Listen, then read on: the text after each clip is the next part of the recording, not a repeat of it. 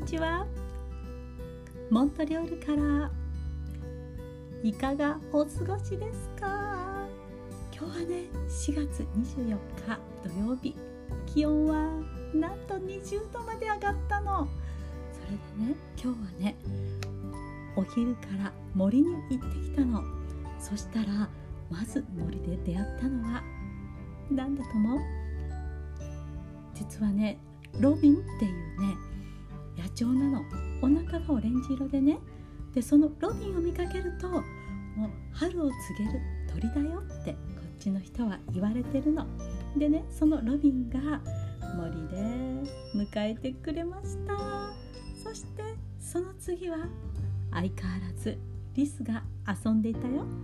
でそのままずっと歩いていくとね今日はねエンレス草がねすごくねえ太陽を見て咲いてるの。すごく可愛くて今日は綺麗だよって話しながら写真を撮りました。するとね小松草とかあとねそうそうトラウトリリーってねカタクリの花なんだけど今日は太陽の方向いてねしっかり咲いてるの。だからこうやってやっぱりあったかいとね鳥たちも来るでしょ。であのしっかりと花を開いてるんだなって思ったよ。で今日はねとっても暖かい森の中。で今日ね目標は2つあって最初はね森をゆっくり歩いていろんな植物とか、うん、動物に会えたら挨拶しようかなって思ったの。でその2つ目はね森を越えると池があってそしてね池を越えると小高い丘に私が借りてる畑があるの。でちょっと寒かったから畑のお手入れが全然できてなかったの。でね去年も実は最後締める時ねあまり綺麗にできてなかったのねだから今日は森を行ってねみんな森に挨拶をしてからそれから2つ目畑に行こうって思ったのだから今日ちょっと畑のお話するね。で森を抜けて小高い丘の畑はコミュニティガーデンって言って借りてる畑なのね。なんどれぐらいの大きさってそんな大きくないのよ。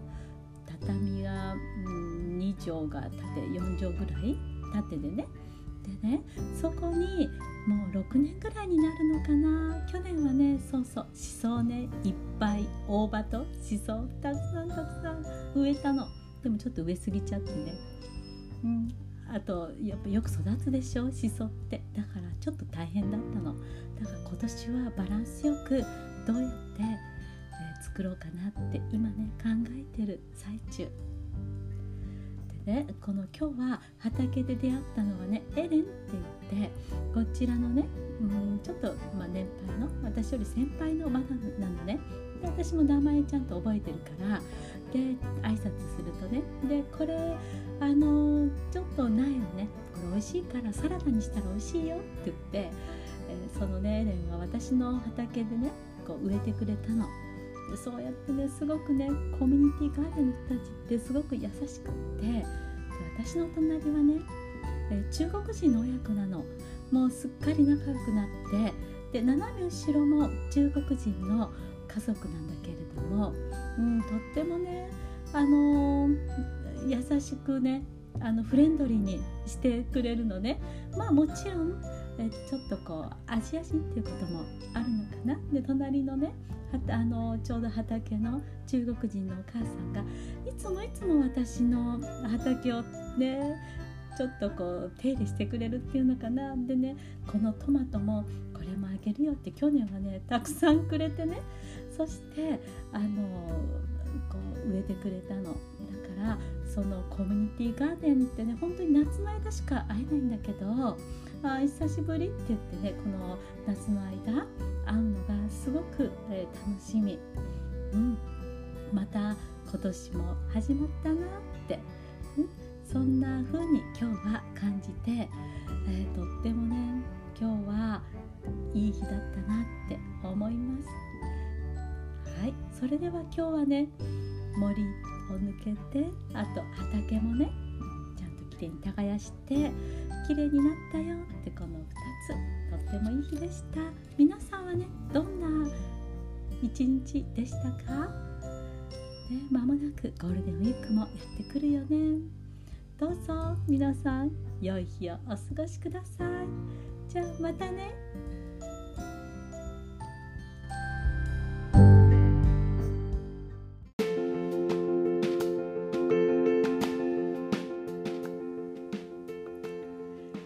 ちは。皆さんいかがお過ごしでしょうか？カナダモントリオールからお届けしています。今日の気温はマイナス2度。4月なのにね寒いんですよ。日本は間もなくゴールデンウィークですよね。ゴールデンウィークといえば花水木とかツツジの花とかいかにも新緑っていうそんな、えー、思い出が蘇ってきます。ここモントリオールはとっても寒いんですよ。でね今森を歩いてきました。そのね森の様子今日ちょっと皆様にねお届けしたくって。すごくね寒くてねまず森は雪に覆われているんです。やっとね雪が溶けて土が見えて春を告げる妖精なんて言ってね、えー、角小草だとか延齢草がね咲いていたんですけれどもまたまた雪をかぶっちゃってね今日はとっても寒そうでした。でその中でも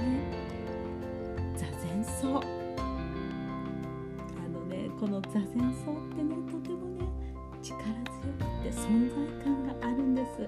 今日はねその座禅草について少しお話ししたいと思います。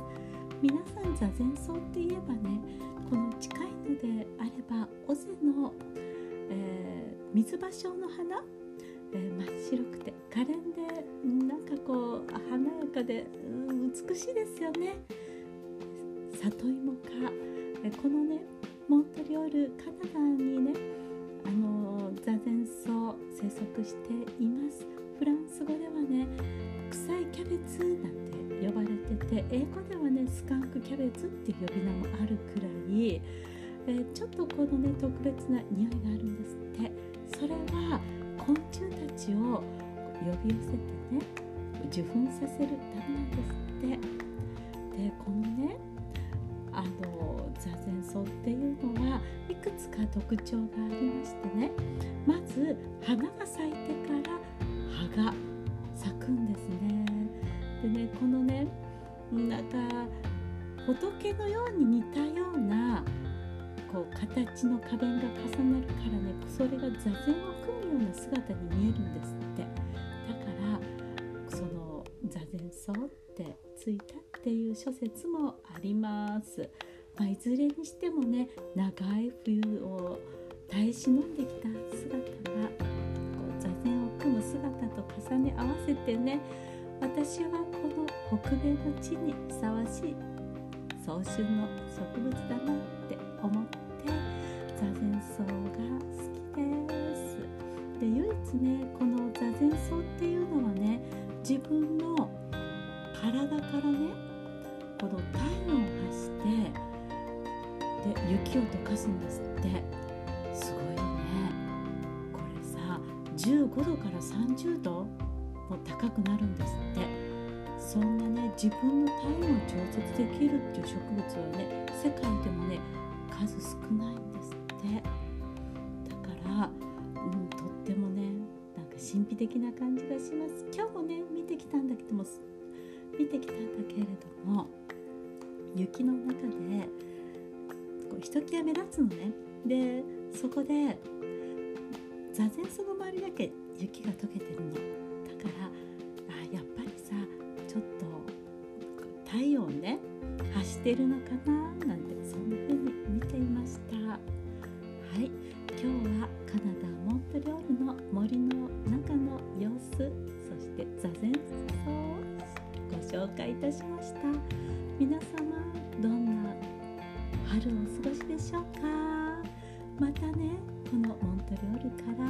届けしたいと思います。どうぞ皆様にとって良い一日でありますように。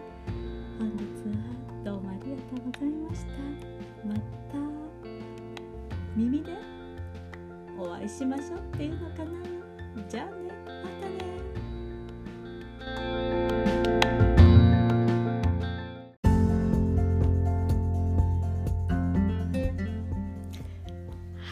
はじめまして。皆さんこんにちは。ミッキーと申します。カナダモントリオールから。街の様子。それから日々の日常のこと、お届けしたいなと思って初めて今日配信します。さて今日ねまだ寒いんですよ。雨が降っていましてねモントリオール。それでもねベランダの餌場っていうんですか？バードフィード。そこにはね野鳥がたくさんやってくるんですよ。イエローバードってね黄色い鳥とかあとねカーディナルがこう夫婦でカップルでねやってくるんですよ。カーディナルってねあのボディが体も真っ赤でねものすごく綺麗なんです。オスは真っ赤。でねいつもねだいたいペアでえー、やってくるのでとっても、えー、眺めてて幸せな気分になるんです。そうそう。皆さんねカーディナルスって野球チームご存知ですよね。そのチームのモチーフとなった鳥なんですよ。そう。そしてね餌は何かって言ったらこのいろいろね調べてひまわりの種をあげてるんです。でねそのひまわりの種って実はリスも大好物なんです。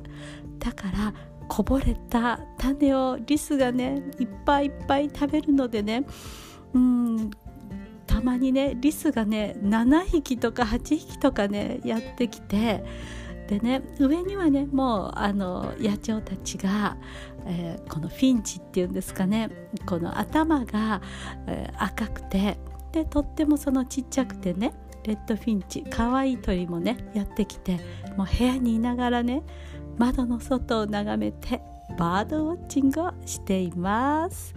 それでねモントリオールなんですけどね、えー、まだねやっとうーん何て言うんでしょう雪が溶けてそして土が見えてそしてずっとね冬の間耐えていた球根からね芽がちょっとずつ出てきてそして木の枝もね面白いもう一雨ごとに鮮やかになってこう芽吹いてきているんですね。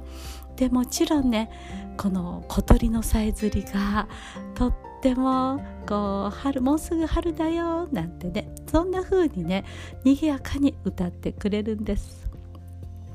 さて今日ねモントリオールでえー、どこかおすすめの春のお散歩ないですか？ってそんなね、えー、質問いただいたので今日はねモントリオール、えー、ご案内したいところがあります。それはねモントリオールの植物園です。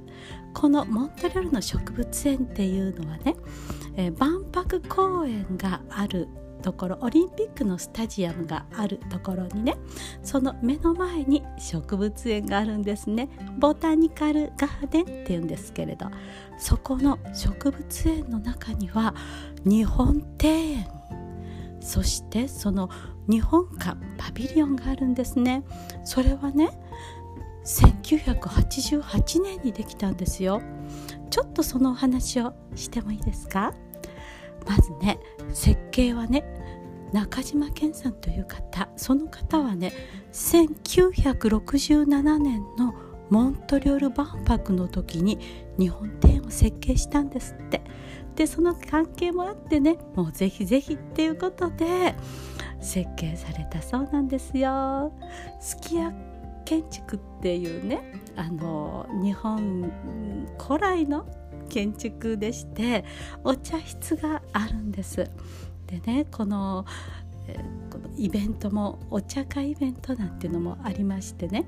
であとねこの日本庭園には実はね平和の鐘があるんです。っていうのもねモントリオール市と広島市っていうのは姉妹都市を提携してましてね1998年になります。それで平和の鐘が広島市から贈呈されたんですって。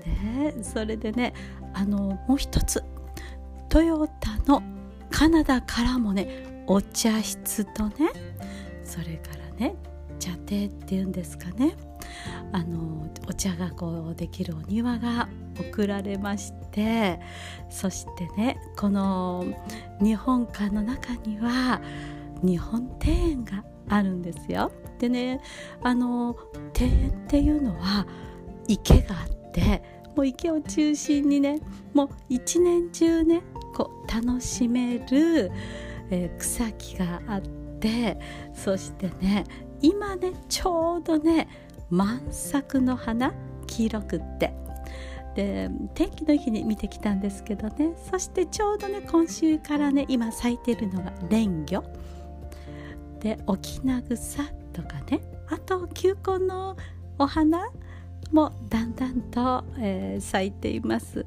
ただ本当ねまだ、えー、このモントリオールが賑やかに咲いてくるのはチューリップがだいたい4月の末ぐらいからね7月にかけてたくさん咲いてくるんですね。あとアイリスの花。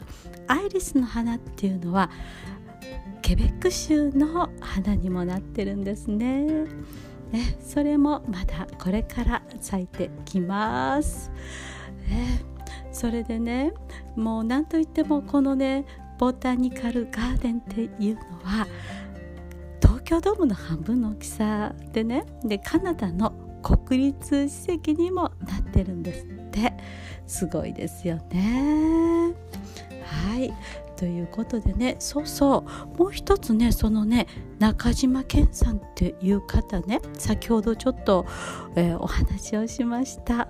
一つ思い出したんですけどね、まあ、その方っていうのはね、まあ、エキスポ1967年にもね担当された世界的に有名な造園家の方でしてね。でそうそう。あの吉田茂さんそして田中角栄さん河野一郎さんねもう政財界のね用人の方々の邸宅の庭をね任されてそして海外ね20か所以上も、えー、日本の、えー、庭園を作られたそうなんですよ。すごいですよねこの、えー、モントリオールにも日本庭園があってそこでうんちょうどね東屋っていう小屋がありましてそこにはもう外国の、えー、方々がねゆっくりと腰を下ろしてそして、えー、くつろいでる姿を見ると、えー、とっても和の空間っていうんですかね。このあの和やかな気持ちになります。そしてねもう一つね日本庭園にはね、えー、琴路灯籠って皆さんご存知ですか？ちょうど兼六園にあります。足がこう二股になっててね。なんかね琴の糸を支える琴地っていうのに似てるから琴地灯籠って言うんですって。ちょうどねその東屋からね正面にねその琴地灯籠が見えるんですね。本当にここに来るとあ日本って日本の庭園日本の文化って素晴らしいなってそんな風に思ったりします。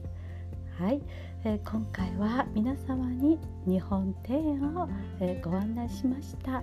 まだまだモントリオールの春はもうちょっと先かなはい今日はどうも皆さんありがとうございましたそれではまたねどうぞ良い日をお過ごしください。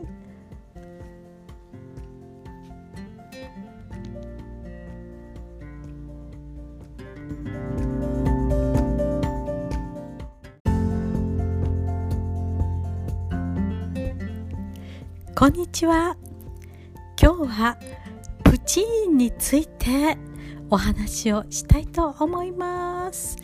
皆さんプチーンってご存知ですか？このねケベックモントリオールのもう皆さんに愛されている B 級グルメソウルフードの一つなんですよ。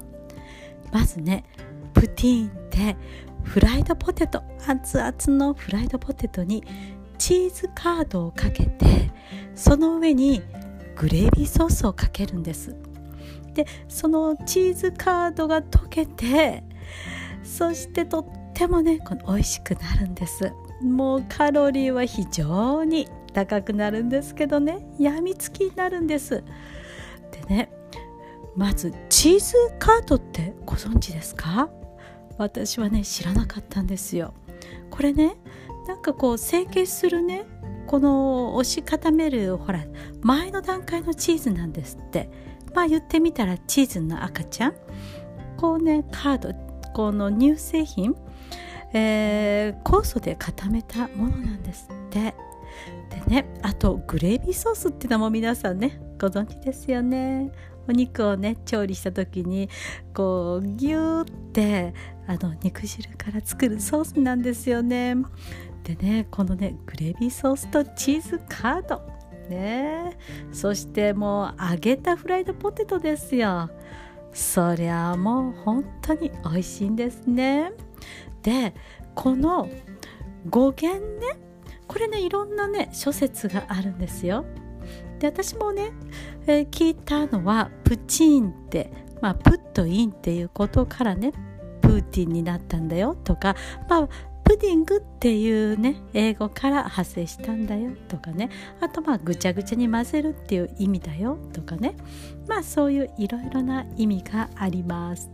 そしてモントリオールではラ・バンキーズっていうお店が1968年からずっと24時間で営業しています。でねここは30種類もねプーティーンがあるんですよ。で朝食そしてまあ地ビールもね美味しい地ビールが飲めるということでもう非常にねあのー、お昼夜明け方たくさんのねモントリオーラが並んでこのお店に来るんですね。でとても人気のお店。そしてこのね次発祥についてなんですけれどもドラモンドビルっていう場所がありましてねケベックに。でそこで1964年なんですけどもル・ロイ・ジョセプっていうところのレストランが商標登録をね出したんですって。フレンチフライとチーズカードとグレービーソースをね提供するメニューがあるよっていうことで。でそこからそれがもうちょっとこの発祥ということでねこのドラモンドビルっていうところはこのプティーンのフェスティバルが行ったりするんですよ。さあそしてここねケベック州はもちろんなんですけれども他にはねニューブランズウィック州とかアカディア地方オンタリオ州でもね主にフランス語を話す地域の、人たちがよく食べると言われていますそれでもねアルバータ州のキャンモアなんかもありますしあとねアメリカとかヨーロッパとかアジアにもねどんどん広がってもう2021年はね流行の兆しがあるよっていうことなんですね。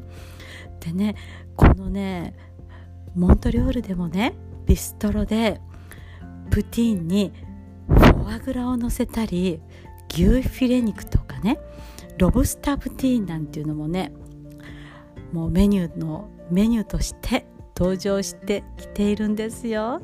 すごいですよねこの B 級グルメが。